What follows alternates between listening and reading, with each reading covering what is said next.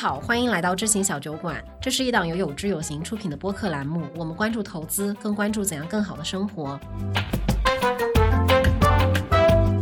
那这一期呢，我们集齐了编辑部的四个人，我们这一次先和听众来打个招呼。Hello，大家好，我是雨白。大家好，我是一只羊。大家好，我是彤彤。大家好，我是这一期的主持人楼楼。那今天我们四个人为什么聚在一起呢？主要也是因为我们在九月份的开头要做一次对八月份三千块钱都市生活挑战赛的总结。那关注我们小酒馆微博的朋友应该知道这个活动。那没有看过的人呢，我们再介绍一下我们为什么会有这个活动。起因是这样的，就是我们在想，在一线城市，一个月如果是三千块钱的生活预算，够吗？那为了回答这个问题，以及探索惯常生活之外的那一些选择呢，编辑部四人组发起了一个三千块钱都市生活挑战赛。我们在八月的每一天都要记录自己的日常消费支出，并且会在每一周的周末在微博上公布我们当周的生活消费清单。那公布我们的进度。这一次我们以月度为单位，我们要先看一下四个人的月度账单。好，先说四个人，先说一下结果吧。我们从什么排序？从高到低吗？没有，从低到高。我们就直接公布结果。恭喜彤彤成为本编辑部唯一幸存的成员，鼓掌。对，即使活着，即使赢了。对 对，大家可以报一下自己的账单情况，对吧？我这个月呢，其实花了两千八百零六点一。好具体，太具体了。然后那个雨白呢？我花了三千九百多，对，但是我是有原因的，这个我们后面再慢慢详细展开。小杨呢？啊、呃，上上个周周日我报的时候是三千六百多，但是实际上是消费了四千一这样。嗯，怎么你为什么少报啊？不是，这后面还有两三天嘛。对这个后面我会说这个 报复性消费。我 今天早上在车上，终于我我真的非常不想算这个账单，非常的细碎。我恨楼边说，他说越算越生气，越算越生气。所以他是带着情绪来录这期播客的。真的，我恨记账，我我不知道记账有没有什么很好的方法。而且我先说一下我的结果吧，就大概是五千八百块钱左右吧。我总觉得报少。应该是大差不差的，那你觉得应该是差多少呢？我们先到下一个问题啊。好的，好的。呃，前面也说了嘛，为什么我们会举办这一次活动？因为我们这一档播客聊和钱有关的一切问题，像生活消费这种和我们息息相关的，我们当然还是抱着一种实验精神。首先，第一个前提是一线都市。然后都市生活，那这个都市生活它其实有一个前提是我们相对来说都是一个是工作占据了比较多的时间，二个是生活呢比较依赖于一些外界服务吧，可以这么说吗？就是比较典型的，大家点外卖呀、啊，然后打车啊这一些消费可能会占据比较多。那接下来就想要。给大家先说一下，为什么我们在这一个活动中，它其实不设立奖惩机制？这个可以与白说一下。这个其实没设立奖惩机制，我觉得纯粹是出于最开始对我们消费习惯的不信任。而且我我得我得戳破一下楼边刚才美化的那一番言语。为什么我们会开始这个活动？纯粹是因为当楼边和一只羊，我们的羊制片来到了我们有知有行之后。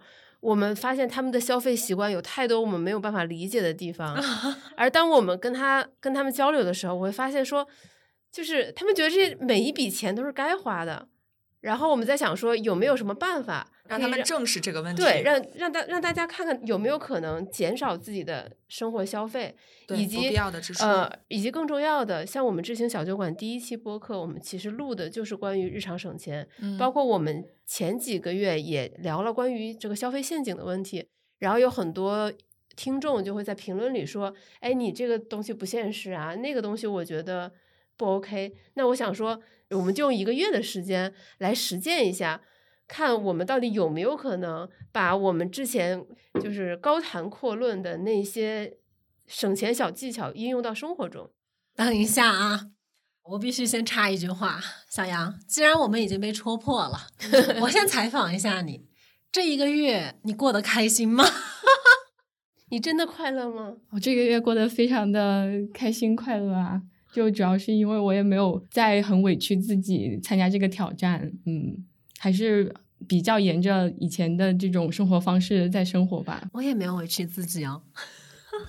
好，呃，想问一下，真正感觉这个挑战易如反掌的童慧敏老师，童慧敏老师，童慧敏老师，你感觉这一个月 为什么都是童慧敏了都？不是你每一次，我们每一次周末分享账单了，就是听众朋友们其实可以去我们的知心小酒馆微博翻一下我们的账单，每一次我们会有一个就是本周体验嘛。对，童老师是那种就是一个字都懒得多说的，对他觉得这个东西就是 so easy，没有什么可以可以你你说说。其实我是不记账的，因为我基本上是不太会超的。除了有一些，比如说要出去玩，或者说有一些大的这种支出项的月份的话，可能会超，也不能叫易易如反掌吧。总之是没有太多的挑战性。就是你看，你别看着我说这话呀。童老师本来一开始想建议把这个三千降到两千，对然后被我们疯狂的制止了。也是在这样一个录音室，我们在讨论这个额度的时候，我听到两千的时候，第一反应就是这个挑战赛我不参加。对，所以为了让这个楼楼也能参加，我们就改成了三千。那雨白呢？雨白其实，在前两周呢都是稳居这一个第一，大家都对你有非常高的期待。我觉得雨白也毫无情绪波澜，每一周都是日常的一周又过去了，结果在第三周的时候突然爆破。其实不是这样的，我对于这个挑战赛，我会觉得说对我压力很大，因为我平时一个月的开销非常大，而且也是那种会花在一些莫名其妙的地方。然后我我就很高兴有这么一个挑战赛可以约束我自己，同时让我有了借口挡住所有的朋友的邀约。我说不好意思，我这个月要有挑战赛，以及打消我内心所有想请人吃饭喝奶茶的冲动。就比如我平时在公司里可能会想说，对吧，请部门同学喝个奶茶吃个饭，这个月我就打消了这种冲动。所以九月可以安排上了吗？对，九月可以安排上了。对，然后这个月真的是磨练出了很多厚脸皮蹭奶茶、蹭吃的的技巧但是其实我觉得最莫名其妙的奖必须是制片羊。啊！制片羊真的，对，制片羊可以报一下自己的账单，你这个月都买过一些什么莫名其妙的东西？啊、那些莫名其妙的东西，当时买的时候并不会觉得它很莫名其妙，都觉得这事儿就该买。然后我主要的呃这个购物网站是阿里巴巴嘛，然后在阿里巴巴上面买到一样东西，我就会觉得嗯又省钱了，对，然后就抱着这样的想法买了以下这些东西：一个二十五块钱的茶壶，然后还有一个十块钱两个的一个专门用于冥想的铜铃，然后还有一一张猫咪小地毯，然后二十块钱。买它呢，就完全是因为我看到我那个地板，就是因为前段时间北京经常下雨嘛，然后它那下面就嗯漏水，然后裂开了，然后在想我要买一个小地毯，就把它遮住，这样。那正好我，我觉得可以从你这种各种努力的方式啊，引出我们的一个，就大家都讨论一下，说最开始其实我们真的努力过，嗯，就是比如说，在最开始的时候，你除了像买这些你觉得很便宜，但它其实能发挥很大作用的东西啊，你还有哪一些就是努力的尝试？呃，就是周一到周五最大的支出其实是外出吃饭嘛，就是中午的或者是晚上在外面吃饭，所以我在想，在这方面的开支就好好控制一下，这个挑战的这个成功的几率就很大了。然后，所以我最先是在网上囤了十个冷冻的三明治，然后吃第一个三明治的时候，我就意识到有问题了，我吃这个吃的不太开心，所以我就要在里面再加一点新鲜的东西，然后这样才能吃得饱。就尝试过往那个三明治里面加黄瓜、生菜、牛油果各种各样的蔬菜的组合，然后这个中午没有用完的，然后还可以把它拌成沙拉，然后到晚上再吃一顿。嗯，对，应该应该配一个二胡音。对我我跟你讲，杨制片真的是让我大开眼界，就是他会往办公室拿很多我从来没有听说过的外国牌子的什么卷饼啊、三明治啊，搞一堆这个是那种原材料在那里拌拌拌、剁剁剁，然后变成了一盒沙拉。大概吃了多久？因为那个东西也不能每一顿都吃嘛，所以说到现在冰箱里还有一个，所以说我一共也就只吃了九个而已。我当时就特别佩服杨边，你知道吗？因为我我就感觉不管什么东西啊，你再好吃，你只要连续吃都很痛苦。但是你是一开始就买了很多个放在那儿，我就说那杨边肯定能能成啊。结果还是让大家失望我有了。个我有 个问题，你吃三明治和你正常在楼下吃饭，就是它的成本是有多大的区别？至少能省一半儿。呃，因为一个三明治它的单价是九块三，然后即使我加上那些香菜，牛油果啊之类的。对对对，加在一起也不会超过十五块钱。那你在楼下吃饭一般一顿是多少钱？呃，二十上下这有省一半吗？有啊。啊，但是这里还有一点，就是我那个加的什么牛油果啊这些东西，它不是一顿吃完的，然后还有第二顿。哦明白。对，然后就把它算作呃一天我们正常的一个饮食开支，加上早餐可能是五十，对吧？然后这样算起来就应该相当于是省一半的。因为听众看不到那个杨边讲话时候的表情，就是杨边很努力的在 说明他的这一个策略的有效性。那我们再问一下雨白，最开始你努力过的方式？哦，我最开始真的是非常努力，就是完全把自己切换到了生存模式。没有在生活，对，就是楼斌刚才说，他觉得任何好吃的东西，就他没有办法想象连吃十几天。但是如果我进入生存模式，我觉得我是可以吃一个月的。我记得你第一周的花销特别哦，我第一周一共才花了两百多吧。对，我记得是。因为就是当我进入生存模式，我就彻底没有了任何的欲望，就是正常的生活。直到第三周，我因为家里有事，不得不回一趟老家，对，然后击垮了我，就光高铁票来回就七八百了。就你说我能怎么办呢？一个三千块钱的挑战。但这个你们三个人在这一个月，仿佛是约好了似的，都有意外支出。那我必须先承认，这个月呢，我没有意外支出你。只有陋习支出。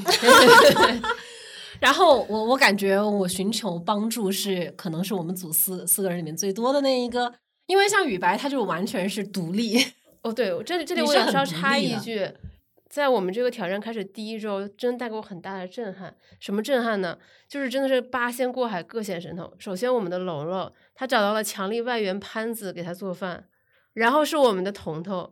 我说：“哎，彤彤，怎么你也开始带饭？”她说：“哦，因为最近疫情又有一点回来，所以她老公现在在家做饭。”哇我想说还可以这样，她就做了一顿，后啊面就再也没有吗 对，后边就再也没有音儿了。我先招了，我我我在这里面找到了各种努力过的方式，我超努力的，我第一真的看不出来哦。我你你，但是你听一听你就知道了。好的，这一个月我都让潘子给我带饭，然后一天两顿我都是有便当吃的。那一顿的话，其实它中间大概是十五到二十块钱一顿，我就按周结算给他。这样的话，其实我看账单，我这一个月在餐饮上的消费支出真的已经是比之前要少了起码三分之一的。然后第二个呢，就是我征用了一周我们同事的电动车，也就是我没有在那一周几乎是没有任何交通支出的。然后呢，就是我之前住的那个屋子是我和我朋友住的，然后我朋友要搬走了，哇把所有厨房食材都拿过来了，而且是带队洗劫，因为我的前室友他也要离开北京了，那很多东西他是没有办法就是对。然后米呀、面啊、调料啊，还有各种就是食材，全部都拿回来了，省了非常大一笔钱。还有呢，就是就是我搬家之后，我没有烧水壶啊，也没有小煎锅啊什么的，我就诱惑我的朋友们给我送新家礼物，这个算吗？这也算算算算。都是算的。但是我朋友就是对我非常好，就是也没有拒绝我，然后就是被被请吃了很多饭，这个我真的在此郑重的感谢我的 可爱的同事们。但其实这个有一个很漏洞的地方在于，就是其实都是你要还回去的东西嘛。对，所以其实这个东西它虽然解了我一时之急，但是做就是做个人吧，对吧？就做个人，你总得在后面 要感谢他人。所以其实这里面也是我这一个月中就是找到的一个很大的 bug。那彤彤说一下你你的努力，或者说你没有努力过。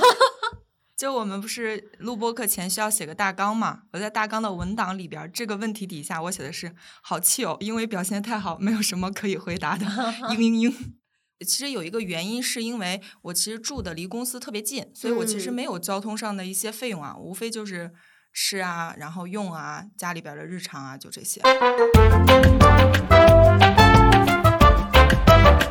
行，那既然我们努力过，那势必就要谈一谈大家都是从哪个瞬间开始崩坏的？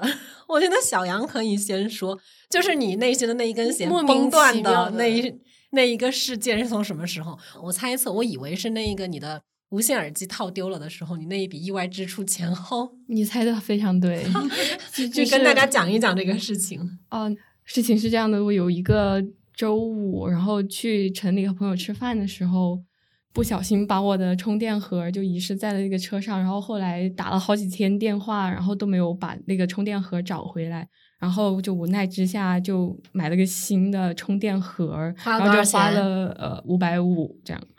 呃，但这还是通过不正规渠道买的，正规渠道要七百多呢，所以说可以说在在意外支出上面我也省了钱吧，对。我非常明显的感受到，在这一个手机充电盒的消费支出前后，他整个人状态的那一种松弛下来，也就是开始看见各种莫名其妙的。自暴自弃了，是吗？对，你要不要谈谈你更莫名其妙的支出？啊、一起说了吧，不然我我一定要投票给他那一套泳衣。我我要投票给因为健身卡，然后产生了一系列连锁反应。对，首先说一下你是怎么得到这张健身卡的？这张健身卡呢是我一个朋友，然后他之前我知道他在学游泳，然后我看着夏天已经快要结束了，然后就问他，我说你还有在游泳吗？他说啊，我早就没去了。然后这个游泳卡还有两个月就过期，然后在想，那你可不可以借给我用？然后当时他答应我的时候，我就立刻下单在网上买了游泳衣。然后我们组的朋友们都对这个行为非常不解，但是有什么好不解的呢？你漏了一没有你漏了一个重要的东西。是吗？哦，所以为了身体健康，我另外还买了 Apple Watch，然后对，因因为 Apple Watch 是呃免息分期这样的嘛，然后每个月是要付一百八十块钱，然后再加上游泳的装备，呃，加在一起是三百二左右。这个月我为这个游泳卡支出的就是这些哦，呃，还有就是。因为那家游泳馆是在中关村嘛，所以说我还要坐车过去。虽然说是坐的公交车来回，就是来回只需要两块钱，但是如果也都加上去的话，啊、可能三百三吧。嗯，对。我我觉得这个位置不是说在于你花了几块钱坐公交车，而是健身这种东西，它以我的粗浅的经验来说，它必须是出门即达。对，我问一下，你去游了几次泳？啊，三次。哦，那可以。那还行，我以为你只去游了一次。呃，因为周末的时候空闲时间比较多嘛，每一次可能就游个半个小时就起来了，这样。那就是均均价下来是一次花了一百块钱去游泳，然后你还获得了一些东西。对，比较划算，对吧？各位观众朋友们，评评理，我这个到底合不合理？先帮你转移一下这个到雨白那儿去，就是雨白崩坏的那一个瞬间。我我觉得我应该也知道。我先接着发表一下感慨，就是我以以我的这个世界观，我没有办法理解，就是一个人参加这种三千块钱挑战赛，还非要花钱去购置 Apple Watch 和游游泳衣，为什么会这样？就是我有点不太能理解，但可能这就是年轻人的思维方式。我我觉得是因为他平时的花销就在三千五，他就觉得这个事情可能没有那么难，所以就按照我正常的去买买买。我我也觉得有点给自己找补的那种感觉吧，因为 我我老是把那个 AirPods 那个充电盒丢这件事情当做是意外支出，啊、然后我就在想我正常的花销大概是什么样子，我就在按照那个思路在走。但是我我很喜欢，就昨天看到野谈钱老师在他的这个公众号里面的一句话，他说，呃，在开始省钱的时候做预算嘛，然后就在月底的时候再来对照这个预算，总会发现有很多的意外支出。后来他渐渐的就接受了，就是意外支出它就是计划的一部分。就如果说我还要再参加一次这种省钱的比赛的话，我不会再说把意外当成纯意外哦纯意外，就真的是正视这个事情，它就是生活的一部分。对，有一个是你需要留出你的一部分的机动费用，那这个机嗯动它就可能会涵盖你所谓的这一些意外的支出，因为不可能就是你预算到多少你就花多少嘛。那雨白接着，对我，我觉得我这个月应该是对这个道理体会最深的人。就是当我本来稳居我们编辑部省钱第一名宝座的时候，然后家里因为出了一些事情嘛，我就必须得立刻回家一趟，然后买高铁票回去，因为你要你又要见很多亲戚，其实你免不了花很多钱。我从知道雨白要回家这件事情开始，他就变得非常的开心。我不想说的不是这个，我想说的是你那个票拖了好久才买呀。对，我是，我每天来了都会问一下，你今天买高铁票了吗？就就很难过，你知道吗？就非常的难过，但是没有办法。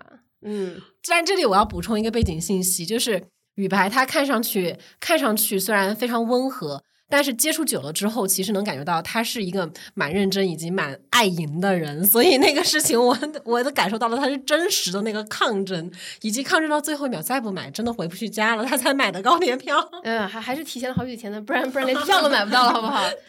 然后那之后呢？这之后你就超了吗？那一次？呃，那一次之后就差不多超了，因为真的就是你回去请家人吃一顿饭，他可能。就是三五百，你要你再加高铁票的话，那就是彻底就出局了。但这个这个事情真的给我触动很大，就是说，你看，像我们平时提倡什么四笔钱，我们提倡活钱你要留三到六个月生活的准备金，其实很多人都是当耳旁风的，就觉得说，我这个钱我为什么不去买基金呢？对不对？就像在座的各位一样，你可能一个月生活也只花三四千，加上房租可能也就六七千。你可能想说，我把更多的钱投入到基金不好吗？但是人生总会有这种意外，就比如说像我这样，而且我我觉得我还算幸运的，就是我因为家里人身体情况不好回去，但还好家人的身体，等我回到家了，他的身体健康状况有慢慢变好，而不是说我回去我要比如说陪床，以及要付大量的医药费、住院费，我已经是非常非常幸运了，我很高兴我的家人健康没有问题，但。我觉得大家可以想象一下，就是如果说真的遇到这种情况，如果我手头没有足够的现金，那就很可怕。对，留现金包括因四笔钱嘛，其实你留现金和买保险其实都是一个非常重要的事情。对，真的，而且回去看到我家人，就是尤其是长辈嘛，就真的很明显的衰老，然后那种虚弱，也会对我触动很大。就是在年轻的时候，我们就会觉得说月光很正常，我们赚的少，压力又大。就是应该及时行乐，但是我们没有为有可能发生的风险留任何的安全垫，嗯，但这些都是会会随着我们年龄的增长会发生的事情。是的，对，是。其实我这个月也有意外之处，就我那眼睛不太舒服，然后去看了医生嘛。但好在一点是我买了保险，我可以报销这个月。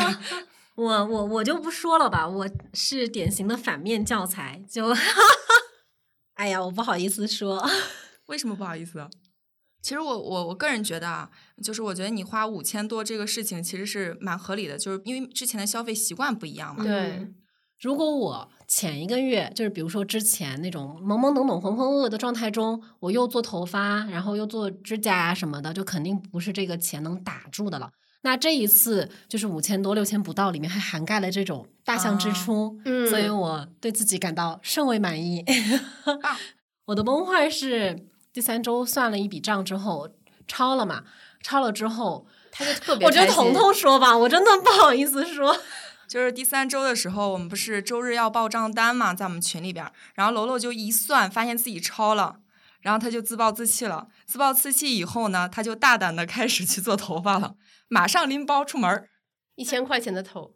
但是他没有想到的是，我们最终还是要算你。就是最终的账单，并不是说你出局了，你的账单就不用算了。这就是我失策的地方，要不然我这个头我要留到九月份做。那想问一下，就是在整个的这个过程中啊，你们有没有什么就是真正的觉得好的省钱心得或者省钱的方式，而不是那种看似让你省钱了，但实际上却让你有了更多的支出或者更多的心理负担的那种？我的话，我觉得我应该要向雨白学习。他第一周不是花销特别特别低嘛，然后当时他就写到一条，就是主动消灭家里面的一些存粮。对对。然后我就觉得这一点真的特别有启发。我回去收了一下我家里面的那些，就是呃什么豆子呀什么之类的，然后发现真的好多那些东西。Why？嗯，因为我经常在电商上面凑满减，然后会。买一些这种不会坏的东西，然后他就一直扔在一个角落，然后平时也没有做饭嘛，然后也不会去用，就不要满减是吗？呃，满减我觉得没啥大错儿，就是要用，消耗掉，嗯，不买立减百分百。是这么个道理。对，道理是这样的。每当我们家那位就是要囤一些粮粮的时候，每次都是严厉批评，因为有很多时候你囤下来，但是其实你可能就忘了。嗯，而且对我觉得大家可以换算一下，对吧？比如说像北京房价多贵，租金多贵，你让那些东西站在那里，它其实它其实消耗了很多钱。嗯，那我我我说一下我的，就是我有三点吧。第一点是资源合并，就像我举很简单的，潘子他每天晚上都要做饭，对吗？就是他每天晚上要做饭，反正他也得买菜嘛，他帮我带一下，他又能然 cover 声音逐渐变小。这些东西可以通过你对周围人的观察，然后哦，对，楼楼这点真的是非常的厉害。对周围的人观察，然后大胆的求助以及大胆的请求，就是对方也很开心，我也很开心。对方的开心，我有一个铁证啊，就是潘子在给我带完八月份的饭之后，他应该是获得了某种快乐。九月份他开始给他组的四个人带便当，哇，太吓人了。关键还好好看，对啊，对，但前提有一个，我觉得这中间是有拿捏的，就是你一定要建立在双方都很愉悦的基础之上，嗯就不能有一点点的强迫，因为在这个过程中，其实我对于对方的情绪是会相对来说有意的去敏感的感受一下的，就是我不希望这个东西变成他的负担，变成我的负担。但是有人有这个意愿，然后有这个能力，有这个资源的话，我觉得就是去用就好了。然后第二点呢，就是。呃，不要有意的，就是不要太压抑压制自己。对就是我的那个报复性消费，有来的有点太猛烈了。就跟节食一样嘛。嗯，对，虽然我们这一次是有一个三千块钱都市生活挑战挑战赛的设置在这里，但是我们就是说，我们不可能每个月都有这个挑战赛。但第一个，他帮我修正了一些，就比如说，其实我发现我不买衣服。会让我觉得特别的舒服，那这个我觉得是有效的。但如果说是，呃，我就可能在很累的时候，就是想要说吃好点儿啊，就是想吃吃好点儿，嗯想喝喝一点儿，我觉得这个是 OK 的，就没有必要对自己太过严苛。对自己太过严苛，就会像我一样，隔天就拎着包出去做头发、做指甲了，然后花了一大笔钱。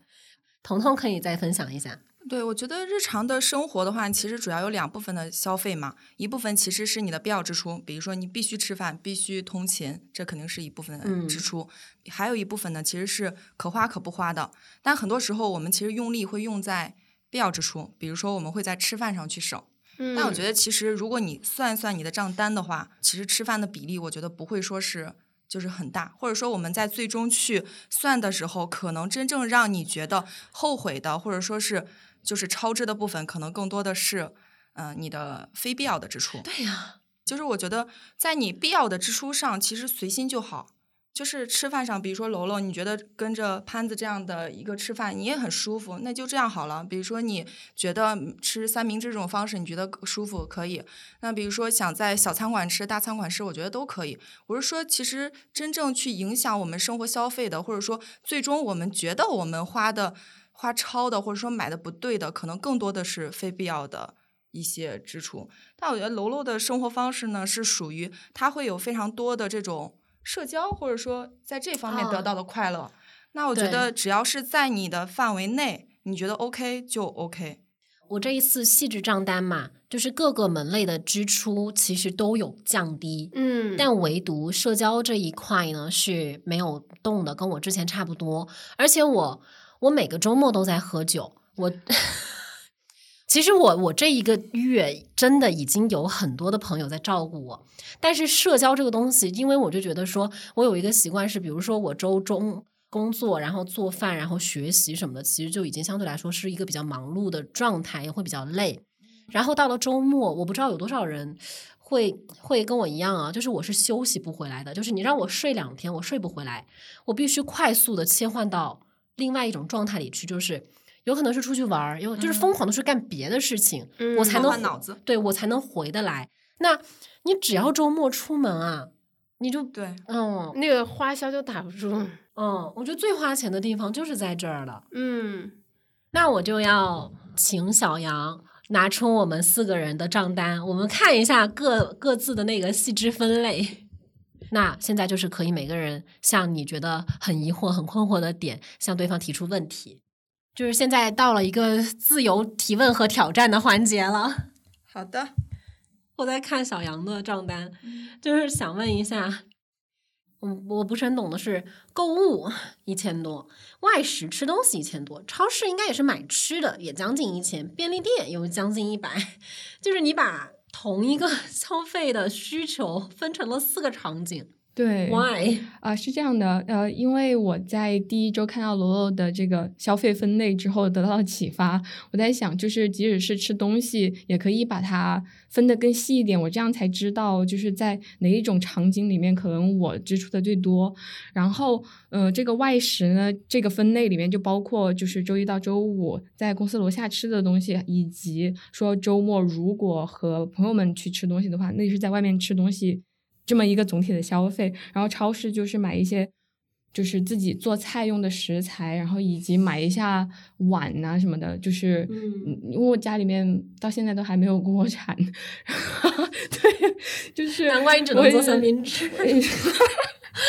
然后我是我就是上上周才买的碗啊什么的，然后就把那一类超市的买到的东西放在超市这一栏里面，然后至于购物，就是那些你们在超市里面不大找得到的东西，比如说 AirPods 那个充电盒，对吧？就是这样的物品。然后便利店的话，我是这样想的，因为便利店是我最不想去的一个地方，真。的但是每次去便利店。有点心不甘情不愿，因为我明明知道它的价格会比其他的地方会高一点，但是出因为时间关系或者是空间的限制，我必须在那里去消费。那你觉得这样的这种记账方式，你有觉得对你有什么帮助吗？呃，有，比如比如说我上个月在便利店花了两百多，然后我这个月发现，就是我一旦留心这件事情，然后我的这个便利店开支立刻就下来了。但是这个事情我怎么没有理解这个对，因为这个逻辑呢？因为我先说一下，我是完全手动记账的，嗯是因为我是根据我的消费需求出发的。嗯，就比如说，同样是吃东西，我把它分为了三类。餐饮就是日常餐饮，不管是我跟同事吃饭，还是我就是今天喝咖啡什么的，它都是归在我一个日常餐饮，而不是我为了，比如说我要去社交，或者我要嗯去约会，或者是我要怎么怎么样而吃的餐饮，所以它就会占到大头。我这边写的是一千八左右。然后零食这种东西，我把它分出来，就是因为它完全可有可无，它完全是一种看心情买的东西。然后像社交这种东西，其实我没有把它归在餐饮，是因为我完全不是为了吃东西而出去的，我是为了和人某个人或者是就是和谁待在一起。吃东西呢，就只是顺便的，所以社交里面有可能是有酒的费用啊，然后那种乱七八糟小小吃啊、甜点的费用，还有吃东西的费用。那这个东西它就会让我比较清楚的知道我需求的高低，就是我在每个月里面这个需求量增长的变化。嗯，嗯我觉得你这样还蛮科学的。我觉得你这种记账方式，像我我直接就用微信的自带的记账，还有支付宝的账单，我就觉得这个东西就会太笼统。然后我刚才真的仔细看了一下，我发现我花钱我花销最多的居然是交通。啊，当然这里包括打车和高铁。为什么为什么会打车花这么多钱呢？比如说我从我家，因为我要赶早上最早的一班的高铁，我打车过去就一百块钱，我的心真的是在滴血。彤彤是用的那个记账软件哈，嗯，对我用的鲨鱼记账，但但我一直希望他们的老板能够出一个多功能记账，什么叫多功能记账就是多账户记账。嗯，就是如果他能够有一个，比如说旅行记账，就专门的一个账本，然后日常开支一个专门账本，我觉得会更好。彤彤这个账单我有一个，这个服饰这一栏九十九块钱，你买买啥了？买了一条裤子，满意吗？满意啊。是唯一这一个月唯一的这种补充美丽的支出。对，因为我不怎么买衣服，就是我是我一般会替换，比如说我觉得有一个我想换掉了，我就会替换掉一件。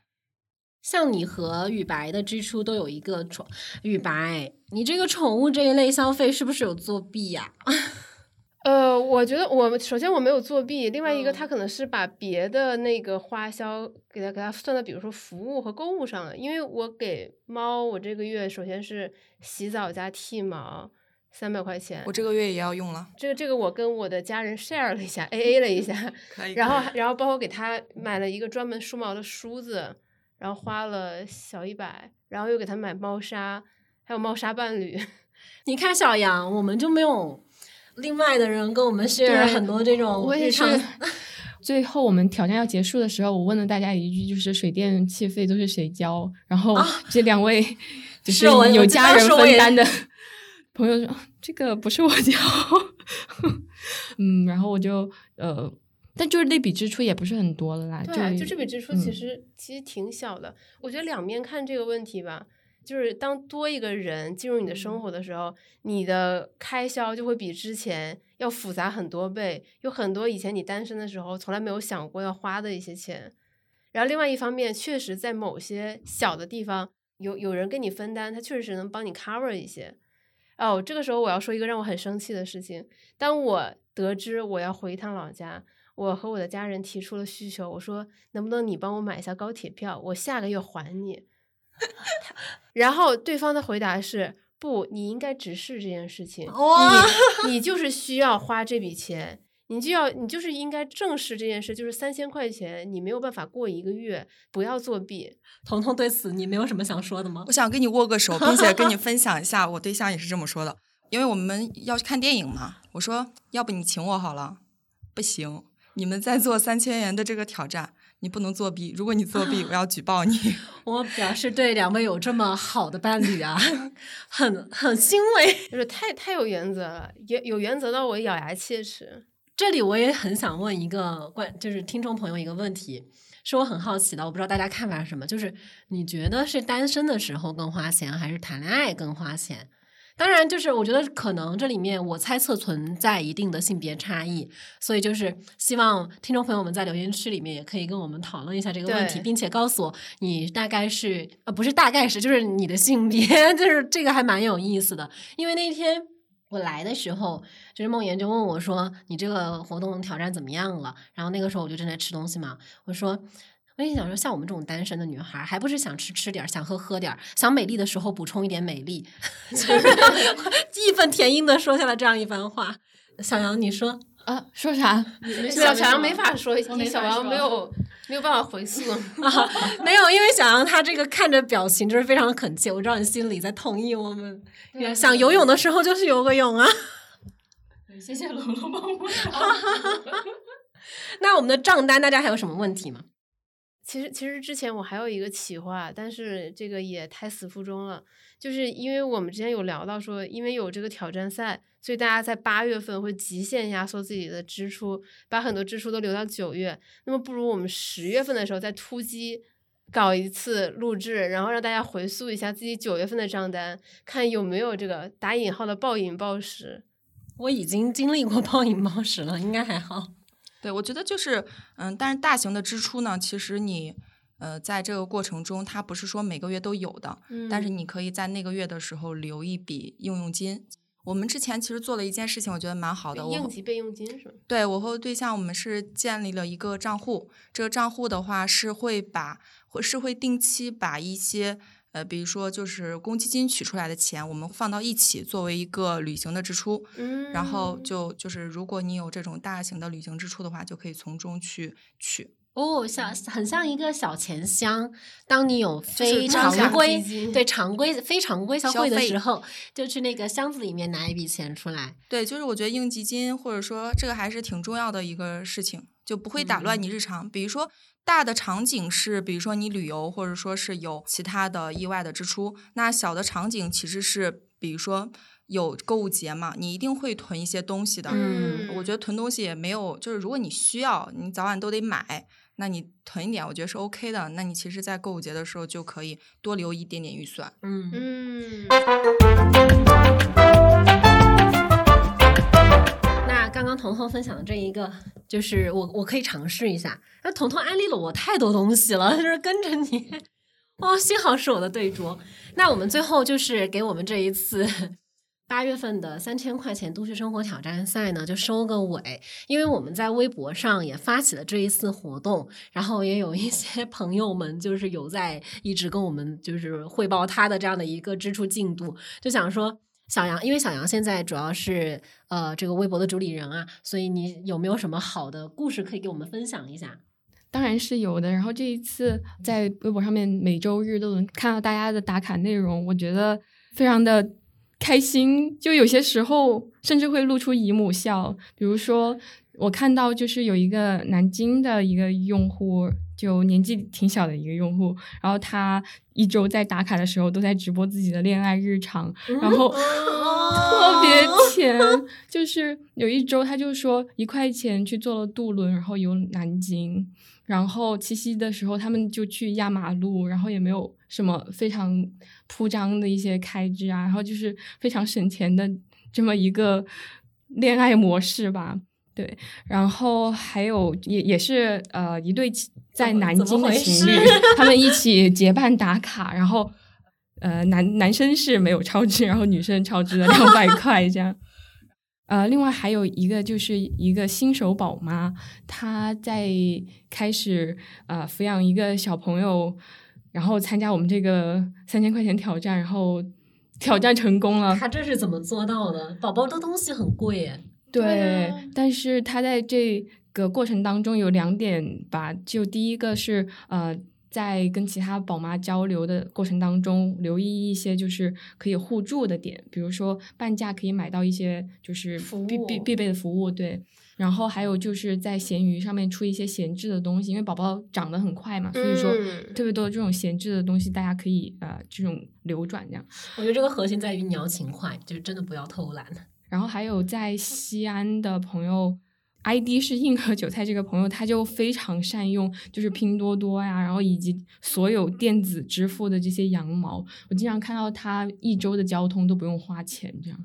哦，好厉害啊！对，然后我觉得应该请他们来录一期播客，就是如果你们听到有有想法的话，就是欢迎来，欢迎给我们在后台留言。对，而且在这个挑战过程当中，也看到一些用户，他们真的非常的会生活，嗯，就像是这个 Lucy，她。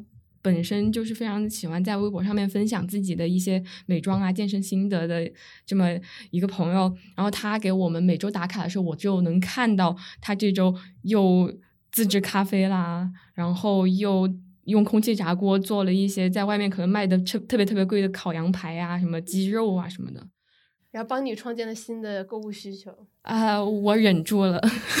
彤彤，嗯，到了你的时间，你说一定要说一下，有一些用户 吐槽 小杨的，对 我一定要点出他的名字，是一位就是经常跟我们互动、特别有爱的一位用户，叫数星星的男孩。如果你在的话，在评论区给我。对，就是他特别可爱，然后而且他经常跟我们互动，然后尤其是跟一只羊的互动。因为一只羊在他的微博其实剖出来了一张他的日常的饮食的打卡，是一碗粥，旁边 是一碗菜，对，然后他就回复他说再配个馒头就完美了，然后他们之间就有特别多这种吐槽的互动，对对对。其实数星星是特别省的一个人，因为当时在那个有知有行的微博底下，我们也做了一个投票，然后他也是一个就特别省的人，然后就是吐槽编辑，最后一只羊给他颁了一个最佳吐槽奖得主，就是数星星的男孩儿。就是一只羊那个食量嘛，他数星星的男孩说这食量令人侧目。关键一只羊就很可爱的回复：“那你是觉得多了还是少了呢？”然后对方回复说：“多了还是少了不好说，在下只是觉得，如果要给这个照片配乐的话，二胡很合适。对，特别有意思。他请给我们加一段二胡的 BGM。对对对。所以这里呢，就是听到大家的故事，我们也觉得非常开心。然后也欢迎大家继续关注那个知心小酒馆的微博。我们之后也也想说，如果有什么好玩的事情的话，就可以和大家来一起玩。就未来我们可能会发起很多类似的有趣的挑战。对的，嗯。然后我们最后呢，还是稍微收一下，就是大家可以说一下，就这一个月过去了之后，就是最有心得的东西吧。从雨白开始好了，就是八月份的雨白，你已经很努力了，尽力了，尽力了，真的尽力了。对，而且就是对于未来的自己，我觉得说，就其实，在很多。像刚才彤彤说的，可花可不花的钱上，其实是可以先斟酌一下，就是先给自己按个暂停键，多思考思考，冷静冷静。比如说昨天我看到我关注的一个艺术家，他因为这两年因为疫情取消了自己的展览，然后他把他的很多画作放到闲鱼上卖，而且价格就真的是很便宜。我当时就觉得说我要买买买，然后我冷静了下来，然后想说我家有没有办法是储存这些艺术品？我觉得我没有办法给那些艺术品一个很好的家。于是我省了几千块钱，鼓掌鼓掌。那彤彤呢？你要对八月份的彤彤说什么？只不过是平平无奇的一个月罢了。生活请继续吧。对，就是这就是我日常的生活，我平时就是这么生活的，所以就觉得还好。其实我最初呢是想定两千的，但我后来发现一件事情是，嗯，就是之前跟大家说嘛，我不怎么记账，然但是呢，我发现就是我一直以为我其实花的可能是两千左右，但是后来其实你会发现它可能就是会比你想象的要更多一些，对，嗯留一点冗余。小杨，小杨，你想对八月份的小杨说什么？呃，八月份的小杨，你没有好好在玩这个游戏，就是呃，如果下一次还有这种挑战的话，我希望更严肃的对待吧。不过通过这个挑战，也真的有好好的观察一下自己这些呃莫名其妙的消费习惯，也也挺大开眼界的。谢谢你，嗯，但是你享受了生活，对我享受了生活啊，对，提供了很多我们的乐趣。是的，呃，然后还想说一点，就是像彤彤刚刚说的，也也有点说到我心坎上了吧。我觉得就就在做一点延伸的话，我是想说，就在不同的生命阶段，可能我们都有各自的优先级吧。比如对到现嗯在，我的优先级就不是做一个辣妹，所以说我就没有买衣服的需求。然后那你的优先级是？我的优先级就是游泳能，那优先级就是买 Jet Lag 的各种周边。嗯，我我的优先级就是能在自己待着的时候比较舒服一点，就比如嗯说，就买点儿比较可爱的绘本，然后就风铃，茶壶 又被吐槽。对，就是像像像我很喜，我还蛮喜欢喝茶的嘛，然后我就觉得说，还是至少要有一个茶壶，可以就是泡出比较正常的茶吧，能让自己一个人待着的时候就比较快乐的一些东西。对让自己舒服的东西。然后我吗？是到了。对，我想对八月份的罗罗说，你不适合这个游戏，下次别玩了。我但是这一次就让我，我现在就是以前我买 A B C D 的东西会感到快乐。现在都抵不上我买基金的快乐，但这导致了一个问题。哎呀，彤彤就露出了那种对我很无奈的表情，就是我当时信誓旦旦的觉得说，我肯定能完成挑战啊，就是我毕竟也是一个还蛮好胜的人，但是我没有想到我放弃的这么快，然后我就把很多的钱都拿去，就是我剩下那些钱没有留冗余，我就拿去买基金了，结果导致我这几天一直在借钱过日子。就是前面说的那一些都非常的戳到了我的就心坎儿上，但总之就是这就是我们八月份的三千块钱都市生活挑战赛的结果。其实达没达成它不是一个最重要的东西，嗯。主要是第一我们和大家就是玩的很开心，对。然后第二就是算是一部分你 重新认识自己吧。嗯对我一定要重新认识身边的这些人。我一定要补充一下楼楼刚刚说的，就是呃，想要就是把更多的钱买到基金这件事情上哈。其实我真的觉得存钱是一种特别大的乐趣，就当你习惯了存钱的乐趣，你会觉得消费的乐趣真的不值一提。对对对，我有我有感受到，就是四笔钱，就是前面雨白说到，你前面有说到说，我们举办这个活动也是因为很多道理你都知道。我昨天还在这儿嗷嗷叫，就是说我们要交那个瑜伽班的费用嘛。我说我手上没有这么多钱，然后晚上就和就是雨白说，我虽然已经熟背了四笔钱的概念，我相信很多人也和我一样，但是你有时候还是忍不住那种你觉得我不需要这么多活钱啊，对不对？对我可能不需要这么多活钱啊，我也不需要这么多稳健啊，保险的留一笔就够了呀。就像你说的，我没有对于那种随机性，包括是意外消费，我们总把意外消费当成意外消费，但它其实就是本来就是生活的一部分。对对，嗯，好的，那我们这一次的播客呢就到这里结束啦，和大家拜拜吧，再见。再见。再见再。见。我觉得此刻就最后，我觉得应该加一个那个风铃的那个声音。我应该带来的对吗？录一点带来吧，对，嗯对你，你录一个那个。嗯，好。拜拜。哎，圆满结束。嗯